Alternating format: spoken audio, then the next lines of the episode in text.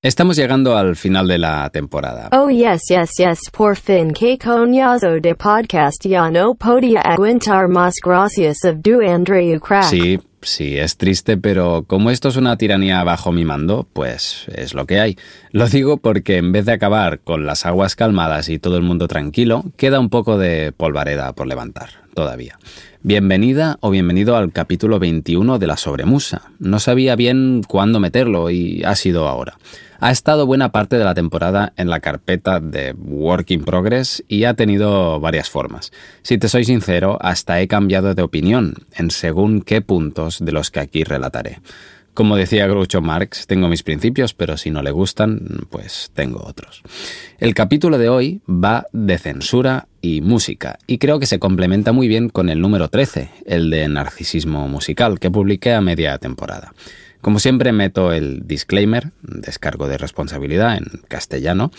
No soy filósofo, no tengo la verdad y paso volando por según qué puntos que requerirían mucho más desarrollo.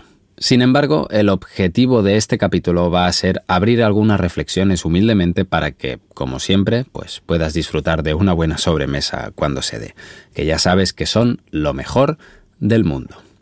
Viendo con perspectiva esta temporada, como quien pasea con las manos cogidas detrás de la espalda y el mentón erguido, lo que he intentado hacer con los temas más polémicos ha sido plantear todas las caras del dado y luego dar mi opinión. La idea es que nos demos cuenta de la complejidad del tema de hoy y que acabemos fortaleciendo o cuestionando nuestras hipótesis. Verás que este capítulo es una bonita nube de cosas relacionadas con la censura y la música, y alguna cosa más.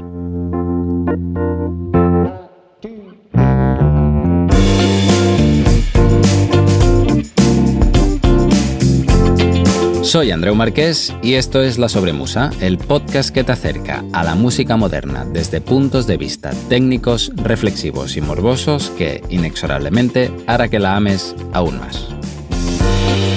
Ahora que estás atenta o atento, empezaré el capítulo pidiéndote que le des 5 estrellas al podcast en tu plataforma favorita, si te parece bien, claro, o 4, o las que creas convenientes. Así los algoritmos y estas cosas lo suben para arriba, en la plataforma que quieras, la que tú prefieras. Vaya inicio, muy bien, déjame rebobinar.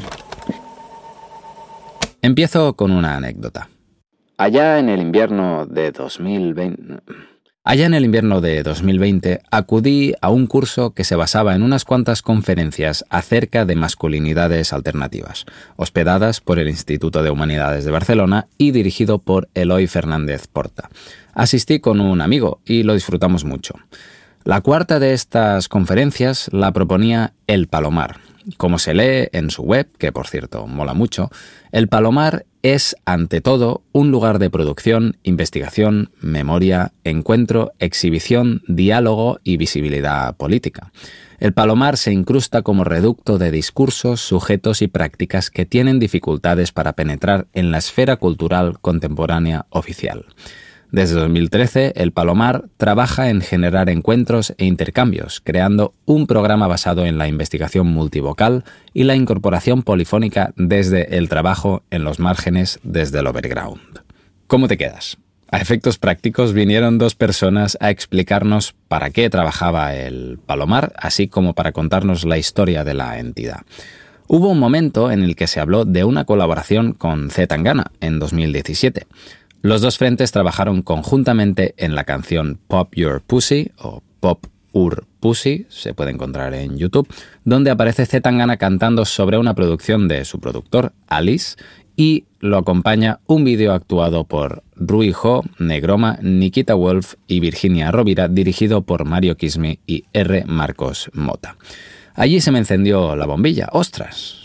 pensé una colaboración con Z Tangana, pero no tenía este hombre letras desastrosamente machistas. En ese momento, todo lo que yo sabía de Z Tangana era que era la expareja de Rosalía y que, habiendo oído algún tema, yo había llegado a la conclusión de que no era para mí. Me chirrió que el Palomar hubiese colaborado con él, trap y letras oscuras, y sí, alguna aberrantemente machista, como la de Fácil, bien conocida para aquel entonces, que te la dejo en las notas para que la leas, si quieres. Eh, todo esto estamos hablando de 2020, o sea que Tangana no había sacado el madrileño todavía. Y al final de la conferencia, durante el turno de preguntas, pedí el micro y formulé, bastante nervioso por ser el notas de la clase, la siguiente pregunta. ¿Cómo encaja parte del producto de Z Tangana, capitalista, machista, soberbio, casposo y con aliento a brandy, con la filosofía de El Palomar, integradora feminista y abanderada de la defensa de los discursos con dificultad de aceptación en la actualidad? Y reforcé mi pregunta sacando encima de la mesa el veto que le impuso el Ayuntamiento de Bilbao a Zetangana en 2019, rescindiendo su contrato con el artista que tenía un concierto para las fiestas mayores. Claro, puede que ya hayas visto que no cuadré bien las fechas. El tema que te comentaba antes, el de la letra desastre, en mi opinión, es de 2018, la colaboración con El Palomar de 2017. La respuesta que me llevé fue que efectivamente en aquellos entonces, tal y como se presentaban las dos partes, la colaboración fluyó y que fue fructífera a pesar de que luego pues, se hubiese terciado la cosa con las letras de Tangana. Lo que me interesa de esta anécdota no fue el cruce de cables, a pesar de que tiene su qué, en mi opinión, sino el hecho de que en 2019 Zetangana fue desprogramado de la fiesta mayor de Bilbao tras ceder este último a la petición de más de 16.000 personas que firmaron la petición en change.org. Te dejo la noticia en las notas. Estas personas alegaron que no querían que el ayuntamiento le contratara por, cito textualmente la petición, sus letras machistas, patriarcales y despectivas para las mujeres. Fin de la cita.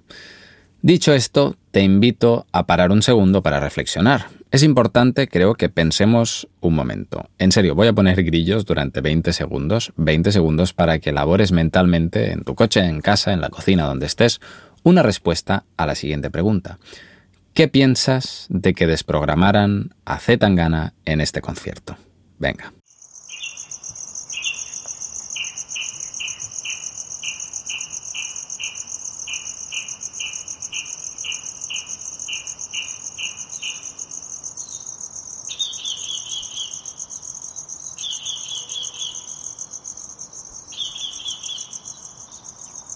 ¿Cómo ha ido? ¿Te pensabas que lo de los grillos era broma? Pues, pues ya ves que no. ¿Tienes la respuesta? Más allá de la gente que haya pensado que le da igual, pueden salir dos ramas bastante claras. Pues a favor y en contra de que desprogramaran o censuraran a Tangana. Por cierto, nota al pie, la definición de censura de la Real Academia Española de la Lengua, la RAE, tiene unas cuantas acepciones. Uno, acción de censurar. Dos, dictamen que se emitía acerca de una obra. 3. Organismo encargado de ejercer la censura. 4. Pena eclesiástica impuesta conforme al derecho canónico. 5. Entre los antiguos romanos, oficio y dignidad de censor. 6. Conjunto de factores que regulan determinados hechos psíquicos permitiendo que algunos emerjan a la conciencia y otros se repriman y 7, que está en desuso, padrón, asiento, registro o matrícula. Cuando me enteré de esto, de que Bilbao había contratado y luego cancelado un concierto de Zetangana, si te soy sincero, me pareció bien en su momento. Pensé que era bastante lógico que no se quisiera pagar con dinero público a una persona que hacía apología de la violencia contra la mujer, por ejemplo, en alguna de sus canciones. No quería este tipo de presencia que me parecía mal, como plato principal de unas fiestas mayores. Claro tenía yo que contratar a alguien así era pasar a formar parte de la narrativa presentada. Fichar a un artista así es dar el mensaje de que apruebas su mensaje, pensé, ¿no? Y Tangana era incorrecto, en mi opinión. Sin embargo, estando yo firme y cómodamente en mi posición, me chocó más tarde leer comentarios, hilos de Twitter y columnas de opinión de gente abanderada de la libertad de expresión y el feminismo en contra de esa censura en concreto. Me sorprendió, está todo el mundo loco, pero ¿cómo van a defender eso? Y empecé a leer más allá del titular. Entonces mi argumentario empezó a chirriar. La narrativa general en contra de la opinión que yo había formado era que la base de la creación artística está en la libertad de ideas y pensamiento, por lo que lo positivo era dejar aparte que los creadores y creadoras hicieran su trabajo y que sea el público el que lo compre o deje de comprarlo. Viéndolo desde esta perspectiva, a lo largo de la historia ha habido mucha censura y esta ha supuesto un bloqueo para el arte y la creatividad y sobre todo para el pensamiento crítico.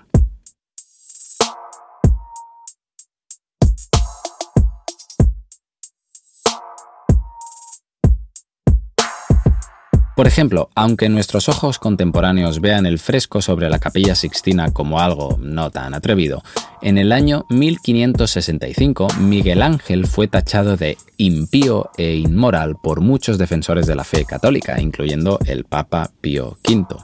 En la escena aparecen almas de humanos desnudos que se alzan o caen en dirección a sus destinos ultraterrenos. Entre tanta desnudez, algunos apenas podían concentrarse en el mensaje religioso.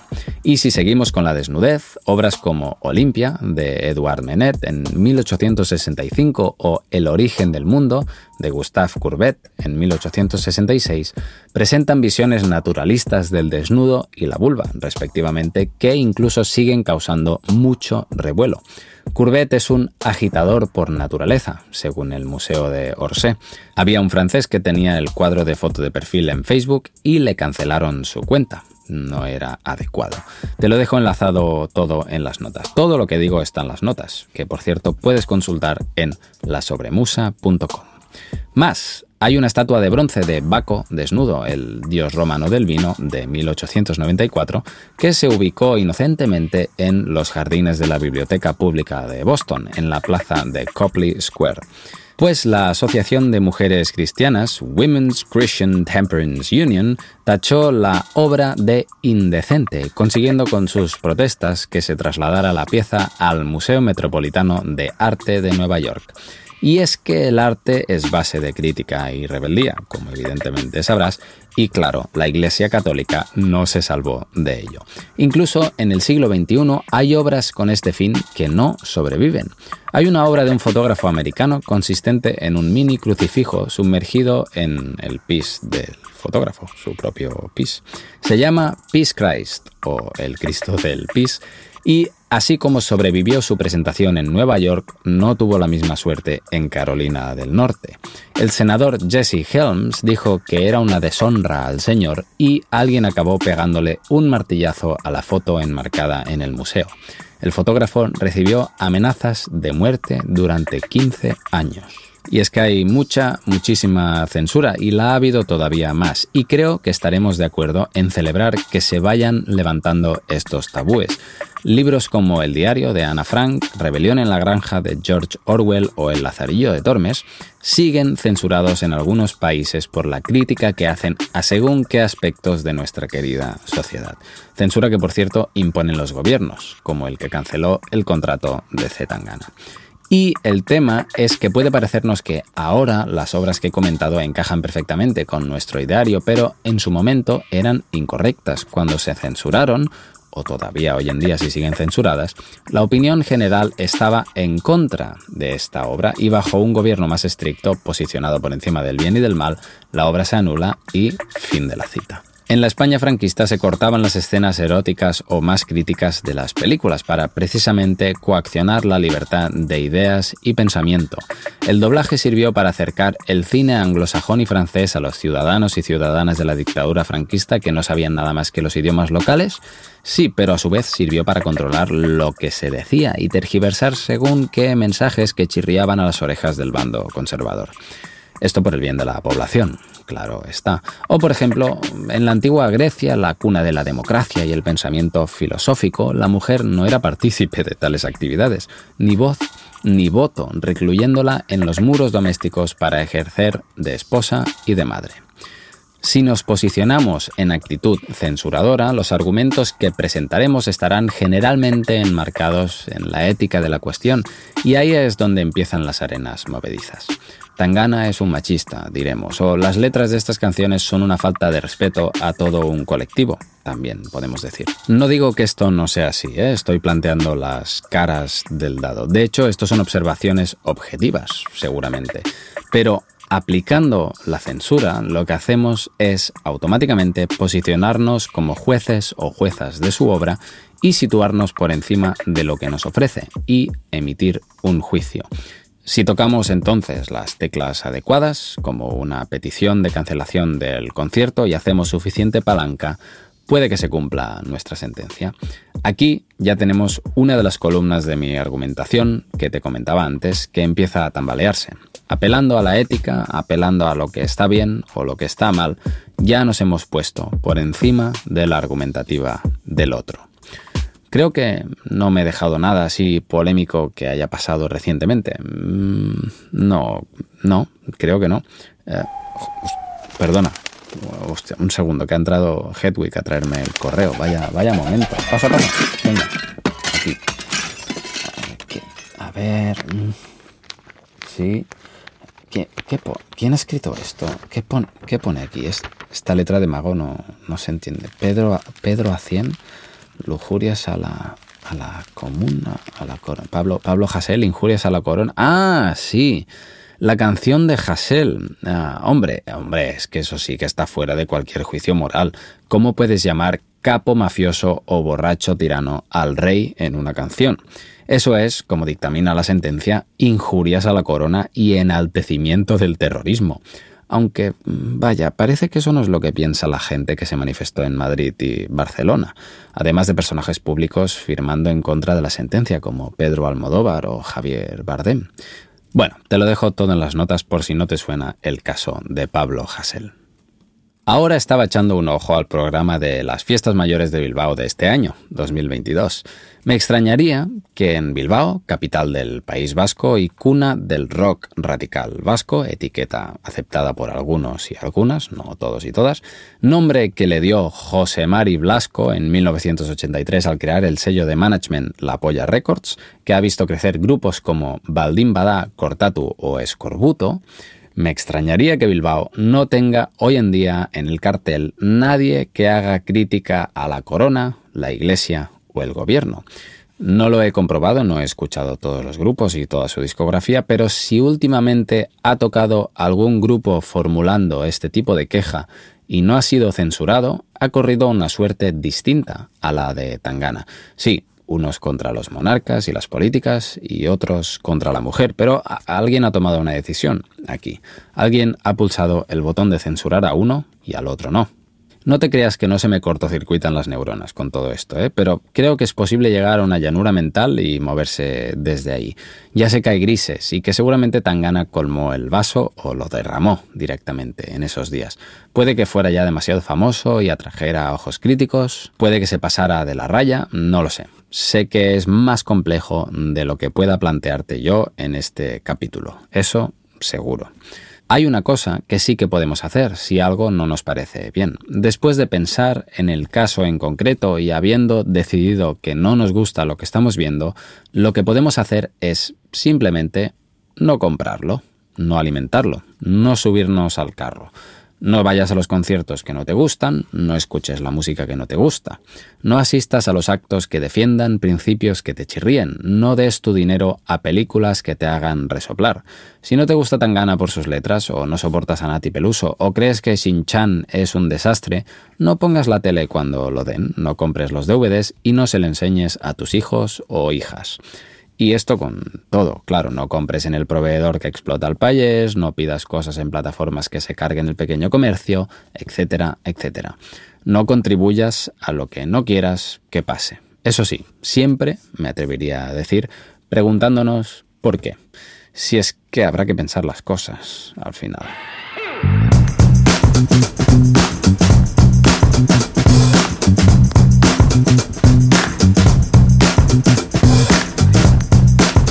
¿Qué tal? ¿Estás más o menos conforme con el capítulo o quieres ir a darle puñetazos a una pared? Sé que me paso de escéptico y que barro mucho para casa. Si algo no te cuadra, puedes escribirme sin problema a andreu.lasobremusa.com o por Instagram, que siempre respondo, aunque tarde un poco. Me encantaría que me escribieras, de verdad. Ah, y ya sabes, sigue La Sobremusa en Instagram, en arroba la sobremusa, si quieres estar al día de los capítulos y otras cosas. A mí, personalmente, me asalta constantemente la duda acerca de nuestros gustos y nuestras preferencias. Solo hace falta meterse en Instagram para ver que los conciertos de Zetangana son unos de los que tienen más audiencia de la década, más cerca del aforo completo que de la suspensión del acto por falta de entradas vendidas todas estas personas, ¿qué? ¿Soy más listo que todas estas personas por no ir a un concierto de Tangana o hay algo que se me escapa? ¿Cuál es el motivo detrás de mi negación de estos conciertos? Le he dado unas cuantas vueltas, lo he comentado con mis colegas y me cuesta entender cosas como por qué canciones que hacen apología de la violencia machista o denigran a la mujer tienen el público que tienen, la cantidad de público que tienen. Pero luego pienso en que incluso los Beatles tienen letras que presentan amores románticos y antiguos y que ven la figura de la mujer como un objeto a conseguir y poseer, y entonces pienso que tal vez debería plantearme si escuchar a los Beatles, pero entonces mm, pienso que fueron unos genios y que cambiaron la historia de la música, y que sus letras no eran tan bestias como las que comentábamos antes, que son muy, muy bestias, pero entonces pienso, ¿ves que el bucle es infinito? Creo que ni yo soy nadie para decirte qué hacer, ni que nadie mm, debería hacerlo, pero lo que sí que creo es que somos cada vez más intransigentes. Parece que al entrar en un debate nos den una camiseta de un equipo y que tengamos que ir con esa opinión a muerte. Por muy buenos y coherentes que sean los argumentos de la otra persona, opinando desde el otro lado. Parece que entremos en un ring con el objetivo de convencer al otro, cueste lo que cueste, o de ponerse de morros porque no hemos cumplido el objetivo, incomodando de paso al resto del grupo con nuestro mal rollito. Parece que nuestros argumentos sean perfectos, incuestionables y absolutamente coherentes, y que meterse en un debate es esperar a que la otra persona suelte su verborrea para, ahora sí, contarle lo muy equivocada que está. ¿Escuchar sus puntos y elaborar una propuesta sumando ambas teorías? No, que va. ¿Estar de acuerdo en estar en desacuerdo? Nunca, a muerte. Eh, que yo escribo mucho, pero no me salvo de nada. ¿eh? Soy víctima de la disonancia cognitiva. También, aquí no se salva nadie.